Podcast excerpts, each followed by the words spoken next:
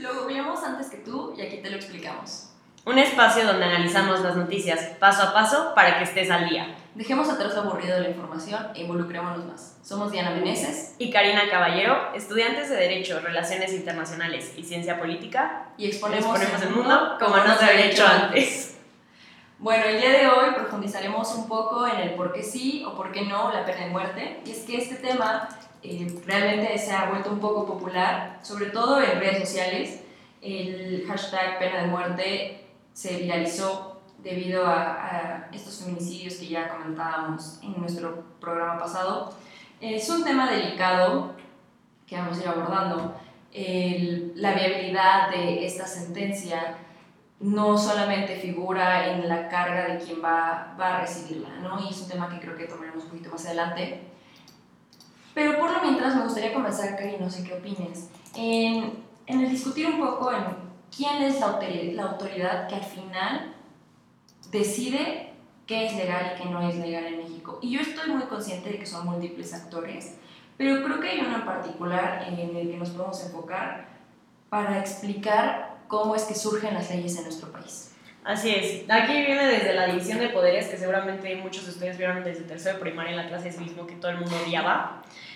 Pero bueno, podemos hablar rapidísimo que el poder se divide en poder ejecutivo, poder legislativo y poder judicial. Ahorita nos vamos a enfocar en poder legislativo en un inicio después ya pasaremos al judicial. Pero bueno, el legislativo, como su nombre lo dice, es el que hace las leyes. Ujú. En México, ¿cómo funciona? El Poder Legislativo se puede conocer como el Congreso de la Unión y pues podemos hablar de que se conforman por la Cámara de Diputados y la Cámara de Senadores, los cuales, Pues están conformados en sí, el Senado por 128 miembros y eh, la Cámara de Diputados por 500. Creo que profundizar en cómo es que funciona esto de la votación directa, plurinominales y demás sería para otro Sí, programa porque es, es- es amplio, ¿no? Nos vamos por aquí a criticar hasta la democracia y no vamos por ahí un poco. Pero, pues básicamente, al final, el Congreso de la Unión está conformado por 628 eh, personajes políticos que tienen en sus manos nuestras leyes y que tienen la oportunidad de decidir qué importa y qué no importa y cómo van a tomar las consecuencias los delincuentes y prácticamente moldean nuestro Estado de Derecho. Esa es como su tarea fundamental. Y entre otras de las tareas que pues en algún momento tocaremos es que sí debe existir un balance en cómo eh, median las responsabilidades del Poder Ejecutivo y del Poder Judicial de igual manera, ¿no? Y un poquito yendo por esta, por esta línea, ¿qué te parece más interesante de lo que ha pasado esta semana, ¿no? Con el Poder Legislativo. pues lo que comentaban de la iniciativa de incrementar la pena de muerte como sanción principalmente a, la- a los feminicidios. También lo hablábamos en la semana pasada acerca de eliminar la figura de feminicidio. Creo que hay una contradicción importante, ¿no? O sea, por un lado te dicen, bueno, vamos a quitar la figura de feminicidio, pero por otro lado vamos a incrementar la pena para quien sea feminicida. Sí, sí, sí. ¿Dónde está la coherencia? Creo que esta iniciativa ha sido de las que más se han hablado mediáticamente y que, bueno, pues le da origen al programa del día de Claro, hoy. ¿no? Yo creo que este choque surge, de nuevo, eh, Gertz Manero, fiscal, Poder Judicial, es el que propone la eliminación de la, de la figura del feminicidio, ¿no? Y es la Cámara de Diputados quienes ya tomaron la decisión de incrementar la pena de 45 años a 60 años para feminicidio. Fueron 415 votos a favor y solamente uno en contra. Y me gustaría más adelante, eh, cuando eh, después de hablar, hablar de este único voto en contra, porque es el único voto en contra que nos da toda la explicación del por qué aún y a pesar de que se aumente la pena, la sentencia para los feminicidios, no estamos disuadiendo el problema. Este, en general, eh, se debatieron dos, dos, dos iniciativas de ley. Fue para feminicidio, pero también fue para aumentar la pena del abuso sexual de menores de 10 a 18 años. La realidad es que México tenía, creo que sí, de las penas más, más fuertes en Latinoamérica, pues es lo mínimo que le toca hacer porque es el segundo país con más feminicidios en Latinoamérica. Pero nos encontramos detrás de Argentina. Argentina sí tiene cadena perpetua. Cadena perpetua, ojo, que no es lo mismo que pena de muerte. Este, Argentina tiene cadena perpetua y como lo mencioné en el programa anterior, Argentina tiene un problema lejos de ser parecido al de México en cuestión de feminicidios, que no deja de ser un problema grave, ¿no? Y este, el asunto es que desde hace cinco años a la fecha los feminicidios han aumentado hasta un 137.5% y eso ya debería ser alarmante. La alerta de género, que es esta política pública que maneja el gobierno para prevenir y erradicar los feminicidios, ya ha sido activada en tres estados y hasta la fecha eh, hay nueve más en proceso de activarla. Es decir, que no está funcionando nuestras estrategias, ¿no? Pero yo creo que hay muchísimo más que decir porque ahora abordando y dando un giro, recordando que pues, Argentina tiene este, cadena perpetua. Cadena perpetua. ¿Qué significa cadena perpetua, Karim? Pues que tengas toda la, o sea, que estés toda la vida en prisión hasta que, mueras. digo, mínimo, mataste a alguien, ¿no? Pero entonces, yo te digo, mató a una mujer, lo que le toca es que lo maten. Pena de muerte. ¿Qué es la pena de muerte? Que lo maten. Sí, pero entonces ahí les va el debate jurídico, que es un, bueno, también es político, ¿no? Pero en la parte jurídica es un debate que viene desde el inicio de todo. Empieza, por ejemplo, con la ley de talión, que es la de ojo por ojo. Entonces, si tú mataste a mi hija, yo te mato a ti, ¿no? Y aquí viene toda una filosofía jurídica y de dogmática penal y demás acerca de por qué sancionamos, cuál es la el objetivo de la sanción. Por un lado, hay quienes dicen que el hecho de sancionar es para que los demás vean que esto no se hace y entonces no lo hagan en base al ejemplo y al miedo de la persona que pues está siendo sancionada, ¿no? En este caso, en este caso vamos a hablar de la cárcel, o sea, que está en prisión. Y la otra postura general acerca de para qué sancionamos es para que esa persona que afecta a la sociedad la recluimos y entonces ya no afecta a la sociedad. Entonces son como estas dos posturas generales acerca de la sanción.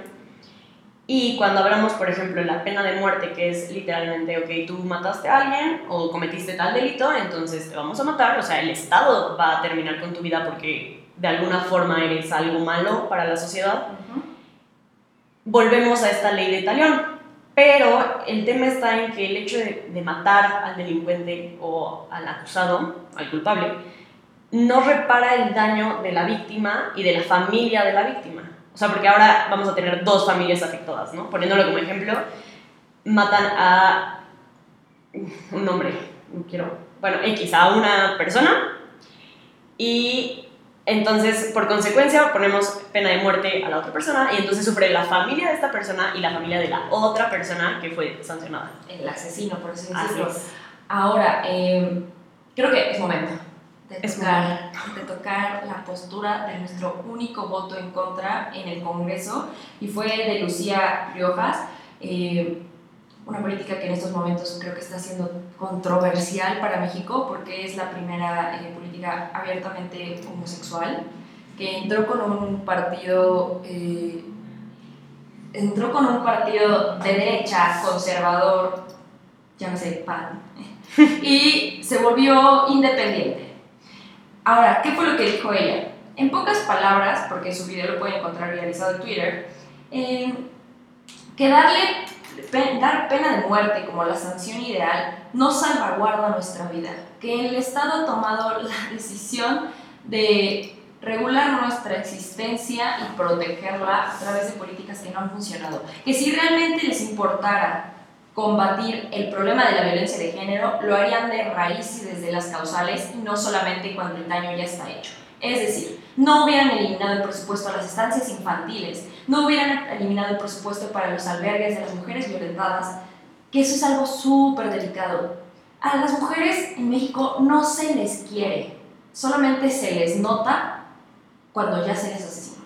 Eso fue lo que dijo, me parece muy duro. En un principio creo que a todos nos cuesta un poquito comprender por qué no aumentar la pena sería la mejor alternativa, pero tiene mucho sentido. A lo mejor quizás sí puede funcionar para disuadir un poco, pero es que el, delito sigue en aumento. La sanción ya existía.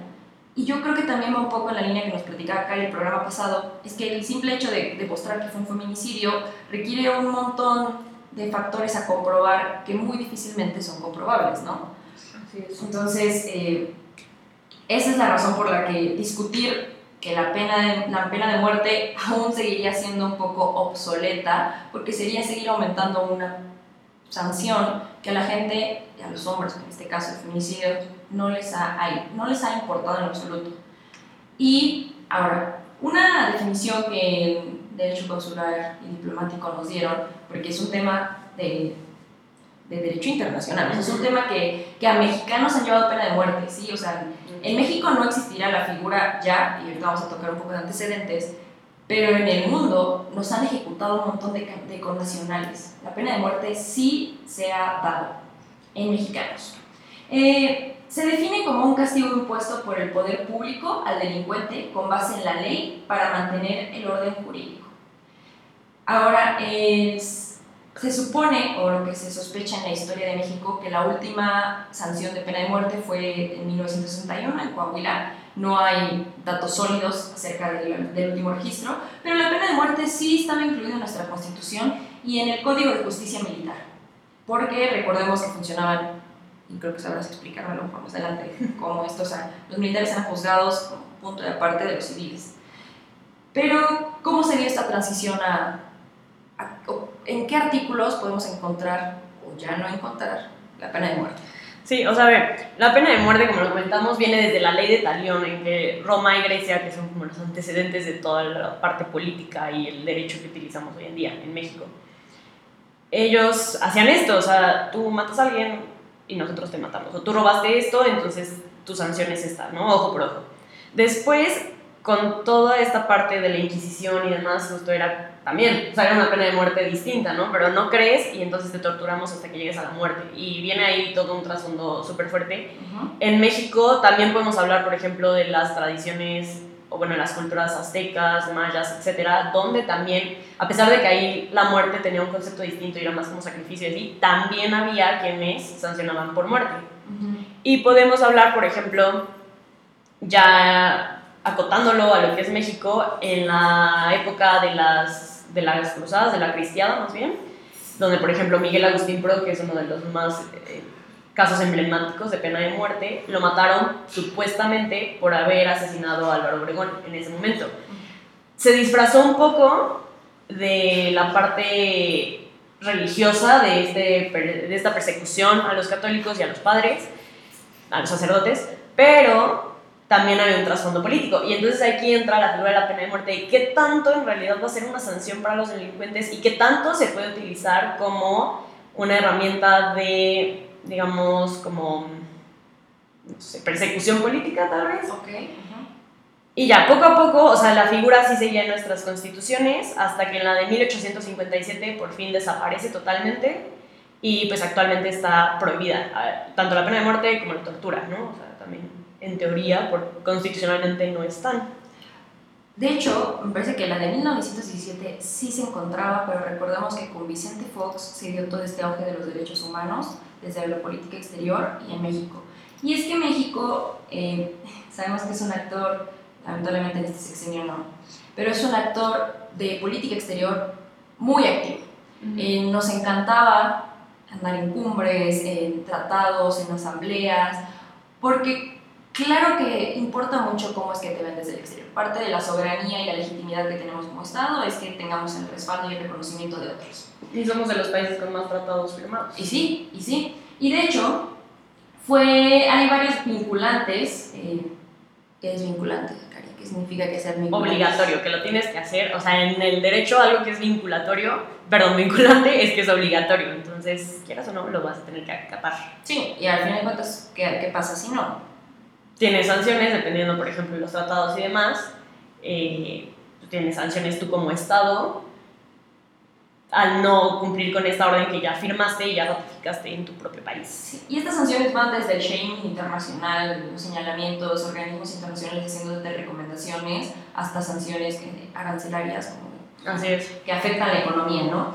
Entonces existen eh, varios tratados y acuerdos que México se ha comprometido a, a seguir, desde el protocolo facultativo del Pacto Internacional de Derechos Civiles y Políticos hasta el protocolo de la Convención Americana sobre Derechos Humanos. También está una resolución, que es la 62149 de 2007, que fue firmada en la ONU. Esta no es vinculante, sin embargo menciona esta importancia de no, no caer en la pena de muerte. Este, a nivel internacional, por derechos humanos en general, no tendríamos que vernos en las condiciones de tener una Creo que ese es un tema importante abordar, el hecho de derechos humanos Y entonces aquí entra también como este debate social en donde dices, bueno, es que un asesino, ¿qué tanto tenemos que respetar sus derechos humanos si es una mala persona para la sociedad? Y a veces es muy complicado decir, ok, a esa persona infeliz que hizo esto y esto y esto y esto, ok, tiene derechos humanos. Es bien difícil, bien complicado y ahí es la tarea de los jueces de tener que respetar en todo momento los derechos humanos de cada persona, independientemente de los actos que cometan. O sea, esos derechos no se deben perder nunca. Entonces, esta figura es importante para hablar acerca de la pena de muerte, porque parte de los derechos humanos es la vida, es la integridad, etc, Sí. Entonces, aún así, aunque sea el peor feminicida del universo o el peor delincuente, tiene derechos humanos, por más que nos cueste claro, aceptar. Y al final de cuentas, eh, la pena de muerte tiene que ser ejecutada por alguien, tiene que ser mandada a ejecutar por alguien, ¿no? Entonces, esta cadena de arrebatarle la vida a alguien a pesar de lo que haya hecho, repercute en la dignidad y bienestar de otros, no necesariamente en el sentenciado. Y ahí es donde radica la reflexión de por qué no debería considerarse una sentencia viable, porque al final de cuentas la sentencia no, que, no, no, termina en, no termina solamente con el sentenciado, sino que termina cargándole un peso más a todas las autoridades que hayan terminado por concluir en que era la mejor alternativa, ¿no? Sí, sí, es como, ok, tú mataste a alguien, entonces nosotros te sentenciamos a muerte y entonces, en teoría, el Estado está matando a alguien y entonces, ¿quién va a matar a ese alguien que mató a ese otro alguien, no? O sea, es como una cadena y un, ciclo aquí vicioso.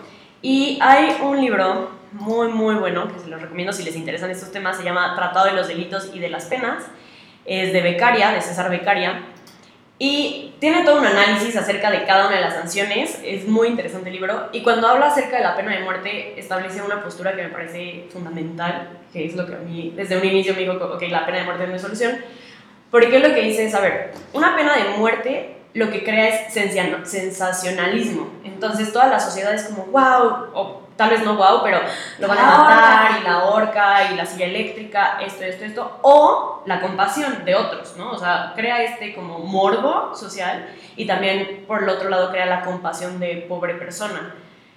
Pero lo que dice es que en realidad, si lo que busca la sanción es hacer que la gente o persuadir a la gente que no cometa delitos, entonces no basta con un caso de, de pena de muerte. Aunque la sanción sea la máxima, no basta si es un caso, conviene mucho más que sean pocos casos, tal vez con, perdón, muchos casos con sanciones menores, pero que sean muchos casos. Y entonces, si traemos este razonamiento que es de hace añísimos, añísimos, añísimos, añísimos, lo traemos a la actualidad y lo traemos a México, creo que ahí es donde tenemos que meter este ingrediente en la sopa de la impunidad. Porque, ok, si vas a tener a una persona, a un feminicida, con pena de muerte. Y si quieres en la explanada del Zócalo lo ahorcan o lo, lo, no, lo, lo que quieras, ¿no? O sea, lo que sea. Ok, vas a tener uno. Pero si tú le pones la impunidad que hay en México, no basta, porque vas a tener otros 100 que siguen haciéndolo, porque no hay quien realmente los persiga. No, y lamentablemente seguramente ese uno que logras llevar a la pena de muerte ni siquiera era el correcto exactamente, que esa es el otro argumento que, que, justo también Amnistía Internacional pone sobre la mesa. Se pueden meter a la página y buscar la postura de Amnistía Internacional respecto a la pena de muerte. Y lo que ellos dicen es, a ver, si estás hablando de sistemas de justicia que son súper frágiles, que cantidad de veces se equivocan, que podemos ver en las cárceles tristemente que hay más personas inocentes encarceladas que personas culpables encarceladas, entonces está sentenciado, sentenciando probablemente a inocentes. a inocentes. Y es una pena que no va a tener, pues, reparación de alguna forma, porque tal vez te encarcelaron 20 años y después dicen, ay, eres inocente. Es terrible, terrible, pero bueno, se puede de alguna forma revertir el daño. Si tú asesinas a alguien, o bueno, lo sentencias a pena de muerte, y 20 años después te das cuenta que no era culpable y que el culpable sigue por allá matando a tantas personas, ya no he vuelto ya No he vuelto atrás. Y yo creo que sí es mucho para reflexionar porque parece broma desde mi perspectiva que lo sigamos teniendo que debatir, pero las demandas fueron tantas que Mauricio Curi, el líder de la bancada del PAN, eh, y unos cuantos más del PRI, la incongruencia del PAN eh, exigiendo debatir y llevar a la mesa la pena de muerte, esta, esta defensa de la vida está un poco incongruente en el asunto, ¿no? Pero lo llevaron, lo llevaron a pleno, ¿no? Y de verdad que van a buscar analizar las, las alternativas para volver a traer la pena de muerte. El Partido Verde ya lo intentó. Hace unos años el Partido Verde lo intentó y toda la comunidad de partidos ecológicos en el mundo, porque sí existe varias alianzas de ciertos partidos con ciertas ideologías a nivel internacional, le dieron la espalda, lo rechazaron y lo señalaron como un hipócrita para la causa. Porque motivar que la, la pena de muerte sea alternativa es todo lo contrario a lo que defender la vida, la dignidad, eh, nuestros, este, nuestra naturaleza debería estar haciendo. Y de hecho, pues México en sí no, no, no podría verse en la, en la alternativa de volver a activar esta pena de muerte, porque es en el artículo 43 de la Convención Americana de Derechos Humanos, donde puntualmente dice que no se restablecerá la pena de muerte en los estados que la han abolido. Una vez que la vetaste de tu constitución, que fue en 2005, de nuevo Fox, no tienes alternativa para darle nuevamente entrada. Y si no, de nuevo, vinculantemente, vas a tener sanciones. Y es lo que te toca. Y no es como que no sepamos que aquí en México la violencia y la, el violentar derechos humanos sea prácticamente una, una tarea diaria de nuestras autoridades, ¿no? Así es, yo creo, o sea, se, entiende este sentimiento social y Diana y yo, pues a los que nos escucharon en el programa pasado, obviamente estamos totalmente en contra de, de los feminicidas y de los delincuentes en, en general y sí creemos que se tienen que sancionar totalmente, pero creo que es digamos que mm, desgastante pensar y ponerse a analizar en si incrementar o no las penas cuando estamos hablando de un sistema impune y un sistema injusto. Entonces, ¿cómo? O sea, de poco va a servir, ok, sí hay pena de muerte. ¿Y de qué nos sirve que haya una pena de muerte si de todos modos no los van a encontrar? Primero hay que enfocarnos en que el sistema de justicia en realidad funcione. Y entramos otra vez a un punto que dijiste desde el inicio del programa, lo retomo, el hecho de, mm, comentabas esta parte en la que creo que fue el voto en contra, que dicen... Tú habla, tú habla. Perdón, se me fue la idea. Eh, Dice que pues si les interesara solucionar... Ajá, exacto, va a la raíz del delito, no va en plan, aquí ponemos las sanciones, sino vamos a ver cómo erradicamos el delito para que no haya feminicidas, para que no haya feminicidios, eso es lo que buscamos, no que entonces haya más feminicidas y no nos importa cuántos haya, pero que todos se mueran. O sea, no, mejor que no haya. Sí, o sea, estamos siendo congruentes con la importancia que tiene para nosotros defender la vida de una mujer y de nuevo defender la dignidad y los derechos humanos de todos. Y esto impacta mucho, de nuevo me voy a remitir al programa anterior, la explicación que, le, que dimos sobre el feminicidio y no el femicidio. El feminicidio reconoce este problema estructural que viene de un sistema patriarcal basado en el género a través del machismo y se está reproduciendo en nuestra administración actual, reduciéndose, reduciendo el presupuesto a las estancias infantiles que le permiten a la mujer salir a trabajar y a ganar, a tener ingresos, ingresos propios, a los albergues para mujeres violentadas que le permiten a las mujeres rehabilitarse y reinsertarse en nuestra sociedad a través de apoyo emocional, económico, alimenticio y, y multifactorial para que puedas ser una mujer con vida digna. Entonces, vienes a preocuparte por nosotras mujeres cuando ya nos están matando, no a tiempo. Y yo creo que hablar de pena de muerte no es la alternativa. Sí, totalmente. Comentabas también lo del Partido Verde cuando hicieron esta iniciativa, me parece que fue ellos con el delito del secuestro, que era incongruente como el secuestro tenía una sanción mucho mayor a la de los homicidas. Digo, ahí también entra otro debate jurídico y bla, bla, bla pero realmente no bajaron los índices de secuestro solamente por aumentar la pena, porque volvemos a lo mismo, en un estado donde no persiguen a los delincuentes, no importa cuánto sea la pena, si nadie va a estar dentro de la cárcel. Que hay una postura que me parece interesante, tal vez ponerla sobre la mesa, que dicen, ok, la pena de muerte en realidad es para bajar el, los índices de personas que están en la cárcel, o sea, para que no haya una sobrepoblación en cárceles. Sí, sí, sí. Y entonces bajamos la pena, perdón, subimos la pena, en realidad los eliminamos para que no sea un costo hacia el Estado, porque recordemos que pues al final la cárcel se mantiene en el Estado. Uh -huh. ¿Qué opinas de esto? Opino que sí es muy delicado porque en, este, en esta línea de tenemos muchos inocentes en la cárcel, tenemos mucha corrupción dentro de las cárceles, la contaminación también se da en las cárceles. Puedes llegar inocente y terminar siendo dealer porque resulta que conociste al capo de capos. Claro que sí es un problema porque no tenemos agencia para tener tantas cárceles. Pasa mucho que a mujeres las mandan a cárceles masculinas, pasa mucho que en estas mixtas existen muchas violaciones.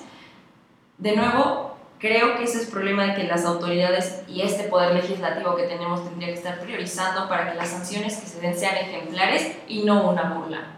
Sabiendo que en la cárcel vas a poder meter tu televisión, vas a poder estar con tus cuates, echar apuestas y demás, la, la, dirección y el rumbo que tienen que tomar eh, nuestros legisladores, llámense, legisladores, llámense diputados y senadores, es considerando todas las variables que pueden incrementar el problema y perpetuarlo. Así es, y también hay entrado otro tema que también es amplísimo, pero el tema de, ok, ¿qué es una cárcel? Porque en realidad en México son centros de rehabilitación social, lo que implica que te rehabilitan para que puedas volver a salir a la sociedad. Y la realidad es que no te rehabilitan para que puedas volver a salir a la sociedad. Como dices, hay o sea, cantidad enorme de personas que entran tal vez sin ser, entre comillas, tan malos y salen de la cárcel siendo los delincuentazos de la vida.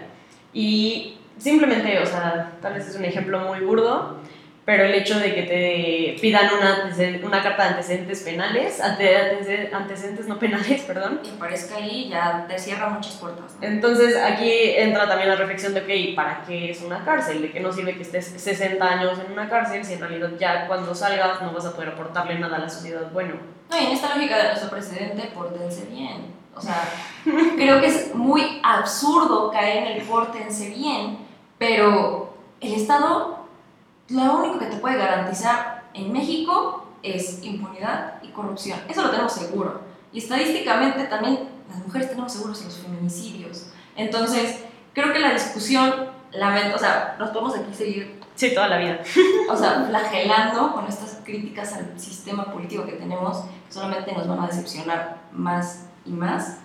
Pero en la tarea, y voy a tratar de regresar a la pena de muerte porque si no vamos a, a llorar este, que tenemos nosotros en estar informados para no fomentar esta violación grandísima que significaría la pena de muerte.